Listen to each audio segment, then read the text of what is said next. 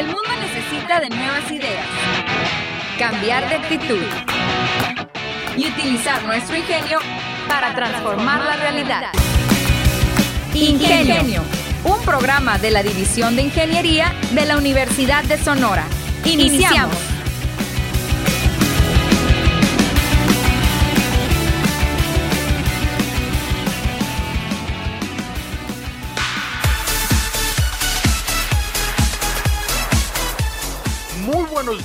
Bienvenidos a una edición más de Ingenio en la manera inteligente de transformar. En este episodio cargado de información, volveremos a las efemérides de la semana. Les platicaré sobre el cierre del diplomado con opción a titulación Administración de los Sistemas Integrales de Seguridad y Liderazgo en Minería, del programa de la licenciatura en Ingeniero Minero, los eventos virtuales del Talent Land y muchas cosas más. Acompáñenme porque iniciamos en este momento. Iniciamos esta edición de Ingenio con las efemérides de la semana correspondientes del 1 de marzo al 5 de marzo. Y nos vamos hasta 1896. El físico francés Henri Becquerel descubre una propiedad nueva de la materia, la radioactividad.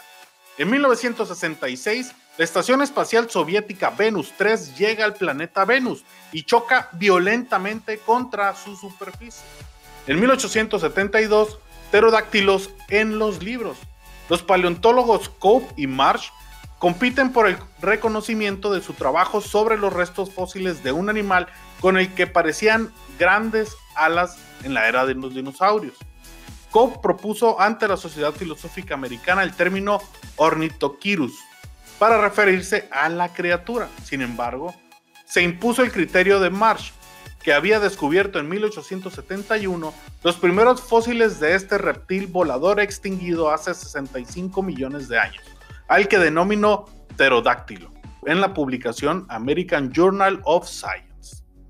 Nos vamos al 2 de marzo en 1972. Es lanzado al espacio el Pioneer X, llevando un mensaje de la humanidad destinado a los hipotéticos seres inteligentes en otros mundos. En 1967 se realiza el primer vuelo del Concorde, el avión supersónico Concorde, capaz de volar a 2.179 kilómetros por hora, más del doble de la velocidad del sonido, realiza su primer vuelo oficial. La aeronave desarrollada por Gran Bretaña y Francia hizo su primer vuelo comercial en 1976. Medía 62 metros y podía transportar a 144 pasajeros en octubre del 2003 realizó su último vuelo. Nos pasamos al 3 de marzo de 1847. Nace Alexander Graham Bell, inventor del teléfono. En 1969, la NASA lanza el Apolo 9, tripulada por James A. McDivitt, David R. Scott y Russell L. Schweikart. Esta nave realizó pruebas de separación, encuentro y acoplamiento del módulo lunar de aterrizaje en una misión de 151 vueltas a la Tierra. Llegamos al 4 de marzo, pero de 1777, año en el que llega el superordenador Cray. El primer ordenador, superordenador Cray, valorado en 19 millones de dólares, es instalado en los laboratorios de Los Álamos, donde será utilizado en el desarrollo de nuevos sistemas de armamento. La máquina alcanzaba una velocidad de proceso de 133 millones de operaciones por segundo, lejos de los 72 billones que hoy alcanza la supercomputadora de IBM Blue Gene. El Cray 1 era una máquina en forma de cilindro de algo más de 2 metros de altura y casi 3 de diámetro que pesaba 30 toneladas. Su inventor, Seymour Cray, murió en 1996 en un accidente de tráfico. Por último llegamos al 5 de marzo de 1827, año en el que muere Alejandro Volta, físico italiano, inventor de la pila eléctrica. Esas fueron las efemérides de esta semana.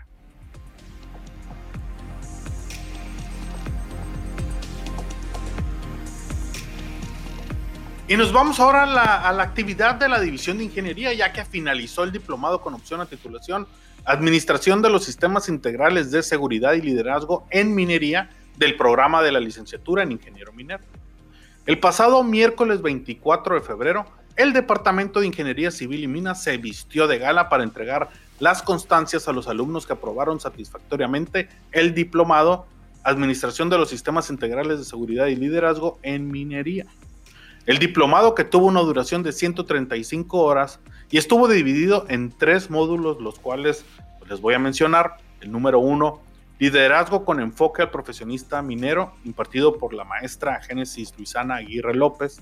El número dos, sistemas de ventilación en minería y análisis de riesgo, impartido por el ingeniero Nemesio Félix Félix.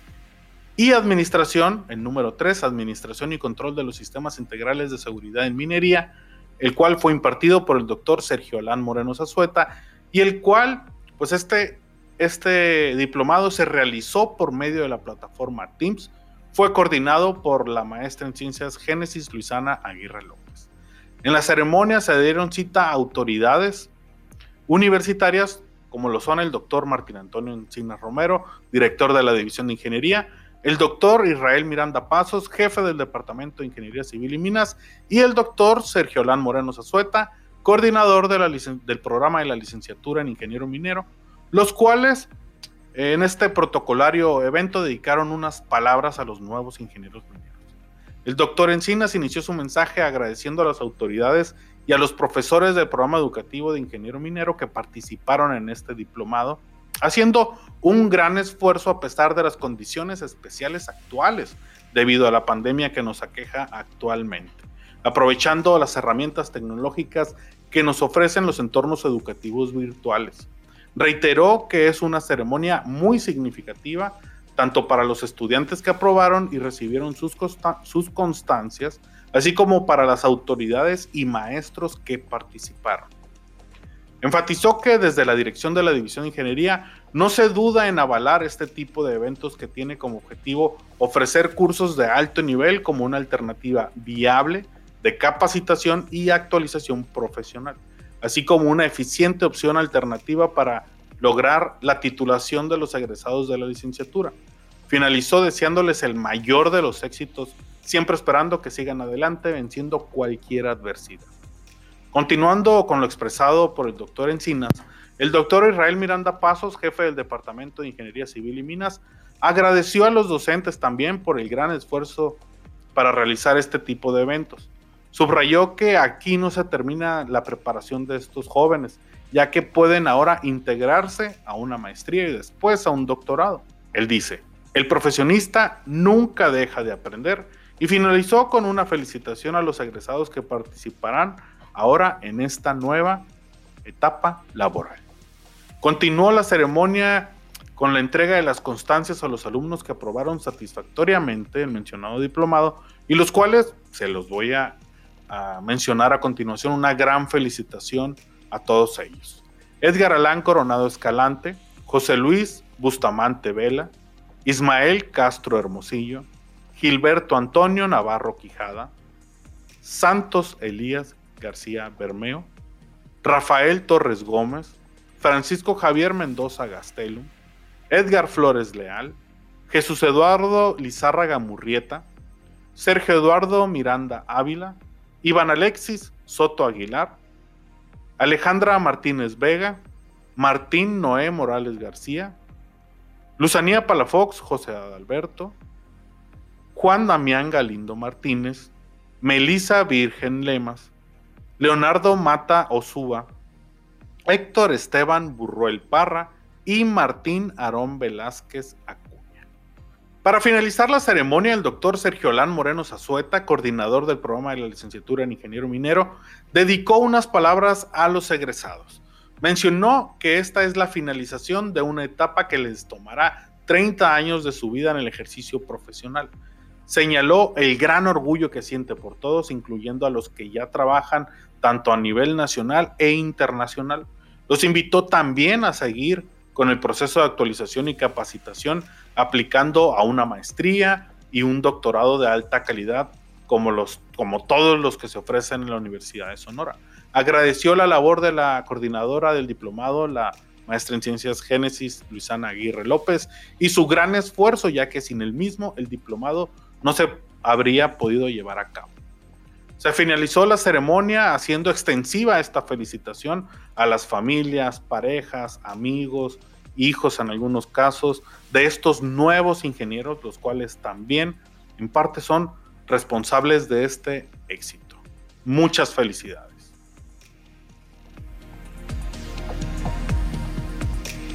Vámonos a platicar ahora sobre Talentland, ya que gracias a la respuesta obtenida a los eventos virtuales de este año, hace poco Talent Network publicó su agenda para este año en curso 2021.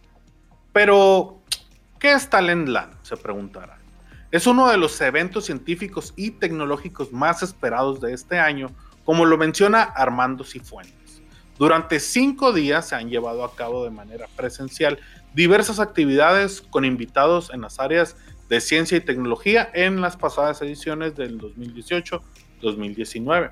Como a muchos, la actual pandemia vino a afectar, a modificar temporalmente algunas actividades, resultando así que Talent Network realizara, además del evento presencial, una serie de actividades de modalidad virtual. Los eventos para distintas áreas son las siguientes. Business Land, el del 17 y 18 de marzo. Blockchain, del 21 y 22 de abril. Creative Land, 12 y 13 de mayo. Developer Land, 9 y 10 de junio. Jalisco Talent Land, el evento, el mayor evento, el, principal, por así decirse, del 31 de junio al 4 de julio. Este evento fue reprogramado para estas fechas por el comportamiento actual de la pandemia que estamos viviendo pues, actualmente. Travel Land del 21 al 22 de julio, Health Land del 18 y 19 de agosto, Futureland, 22 y 23 de septiembre, Fashionland, 20 y 21 de octubre, Gamerland, 17 y 18 de noviembre, y Talentland Latinoamérica 2021 del 6 al 9 de diciembre. Para quienes adquirieron boletos para el evento del 2020, se respetará el acuerdo que serán válidas para el 2021 y tendrán la entrada general sin costo para el año 2022 hay que estar atentos, hay que investigar y pues hay que asistir a este gran evento que pues como bien se describe es a nivel nacional el top en cuanto a ciencia y tecnología con unos exponentes de primera línea. Y seguimos con esta edición de Ingenio y a continuación me gustaría contarles la historia, una historia muy especial, una historia muy especial de una mujer llamada Catalín Carinco la científica que hizo posibles las vacunas ARN contra el COVID-19. Las vacunas ARN, mensajero ARN, fueron algunas de las primeras vacunas autorizadas para combatir el COVID-19 en algunos países de la Unión Europea y en los Estados Unidos. Aunque su desarrollo fue aparentemente rápido, el mecanismo utilizado ha sido investigado durante décadas y es precisamente una mujer la que se encuentra detrás de este descubrimiento. Se trata de Katalin Karinko, científica húngara ignorada durante muchos años y hoy es considerada la madre de la vacuna contra el COVID. Katalin Karinko nació en, aquí les va, Solnok, una pequeña ciudad en Hungría, en 1955. Ella misma se describe como una niña feliz quien se interesó en la ciencia debido a que constantemente observaba el trabajo de su padre, quien era carnicero. A los 23 años, Karinkó comenzó su camino científico en el Centro de Investigaciones Biológicas de la Universidad de Szeged, en donde logró su doctorado en bioquímica. Años después, en 1985, emigró a Estados Unidos junto con su esposo e hija para tomar un puesto postdoctoral en la Universidad de Temple en Filadelfia y posteriormente en la Facultad de Medicina de la Universidad de Pensilvania. En la década de los 90, Karinko tuvo una idea en la que el ARM podría usarse para combatir enfermedades. Quería usar la célula del propio individuo infectado para fabricar la proteína que lo curaría al inyectarle un pequeño mensaje de ARN, como actualmente se le hace en el desarrollo de las vacunas contra el COVID-19. Lamentablemente, en aquellos días era una idea bastante radical, cuyo riesgo económico no pudo ser solventado por ninguna institución a la que la científica se acercó. Incluso fue degradada de su puesto en la Universidad de Pensilvania por considerar que sus investigaciones no tenían futuro. Sin embargo, ella nunca se dio por vencida. A pesar de que fue diagnosticada con cáncer y su estancia en Estados Unidos estaba en riesgo. Recibió una carta de rechazo una tras otra de las instituciones y compañías farmacéuticas cuando les pedía dinero para desarrollar esta idea. Todo cambió a mediados de 1997 cuando conoció al inmunólogo Drew Weissman, quien buscaba la vacuna contra el virus del SIDA y acogió la idea de la doctora Karinko para aplicarla en su campo. Al principio no obtuvieron resultados satisfactorios, pues el ARM convencional que, que, utilizaron tenía efectos adversos en el organismo causando inflamación y en algunos casos la muerte. No obstante, en 2005 descubrieron que al modificar una sola letra de la secuencia genética del ARN, lograban evitar la inflamación y generaban una respuesta inmune fuerte, por lo que empezaron a emplear esta modificación. A pesar de las mejoras notables que obtuvieron con el ARN modificado, estos dos científicos volvieron a ser ignorados durante varios años. Fue hasta el 2010 que un grupo de investigadores de los Estados Unidos compró sus patentes y fundó una empresa llamada Moderna, la cual prometía tratar enfermedades infecciosas usando el mecanismo de Karinko y Weissman. Casi al mismo tiempo, BioNTech, una empresa alemana creada por Ugur Sahin y Oslem Turechi, dos científicos de origen turco, hizo lo mismo ya que buscaban desarrollar vacunas contra el cáncer. En el año 2013, BioNTech reconoció el trabajo de la doctora Katalin Karinko al nombrarla vicepresidente. Para el año 2015, Karinko y Weissman publicaron los resultados de un estudio en donde colocaron al ARN en nanopartículas lipídicas, evitando así que el ARN se degrade rápidamente en el cuerpo y facilitando su ingreso a las células. Hoy en día, la tecnología desarrollada por estos dos grandes científicos es utilizada para la elaboración de las vacunas del ARM anti-SARS-CoV-2, la BTN 162B2 de BioNTech, BioNTech Pfizer, y la ARM 1273 de Moderna, Institutos Nacionales de Salud de Estados Unidos. Todas las empresas del ARM mensajero, incluida Moderna, existen gracias al trabajo original de Karin Ko y Weissman. Sin sus descubrimientos, las vacunas del ARN no estarían tan avanzadas como para poder enfrentar esta pandemia. La doctora Karin Ko celebra esta noticia como el futuro, el fruto, perdón, de todo el trabajo que realizó durante años y recuerda con nostalgia que en su juventud su madre le decía que algún día ganaría el premio Nobel algo que ella veía imposible, pues ni siquiera podía conseguir una beca o un puesto fijo en una universidad. Hoy, diversos medios consideran que ella y su colega deberían de ser galardonados con el premio. Valió la pena el esfuerzo. No obstante, Karin corresponde a los halagos con una mezcla de humildad y orgullo. En los últimos 40 años no he tenido ni una recompensa por mi trabajo, ni siquiera una palmadita en la espalda no lo necesito, sé lo que hago. En el futuro se espera que se aplique esta tecnología para tratar otras enfermedades, ya que eh, son varias compañías las que están desarrollando vacunas contra el cáncer e incluso se sigue investigando la posibilidad de tratar el VIH mediante este mecanismo. No obstante, debemos resaltar la importancia que tiene el apoyar las investigaciones, pues podrían ayudarnos en nuevas pandemias. Y seguimos en esta edición de Ingenio, un ingenio en el cual pues ha sido de historias y me gustaría contarles una última historia. Uno de los más uno de los temas más recurrentes en la ciencia ficción es la clonación de humanos. Y aunque eso aún no sea realidad, diferentes animales ya han sido satisfactoriamente clonados, siendo la oveja llamada Dolly el primer mamífero clonado a partir de una célula adulta y posiblemente la oveja más famosa del mundo. Dolly fue parte de una serie de experimentos diseñados para desarrollar un mejor método de producción de animales genéticamente modificados. Además de eso, los científicos querían investigar más acerca de cómo cambian las células durante el desarrollo embrionario, y así sería posible utilizar una célula especializada para desarrollar un organismo nuevo. La clonación de Dolly fue realizada en el Instituto Roslin de Edimburgo por un equipo de científicos liderado por el profesor Sir Ian Wilmut.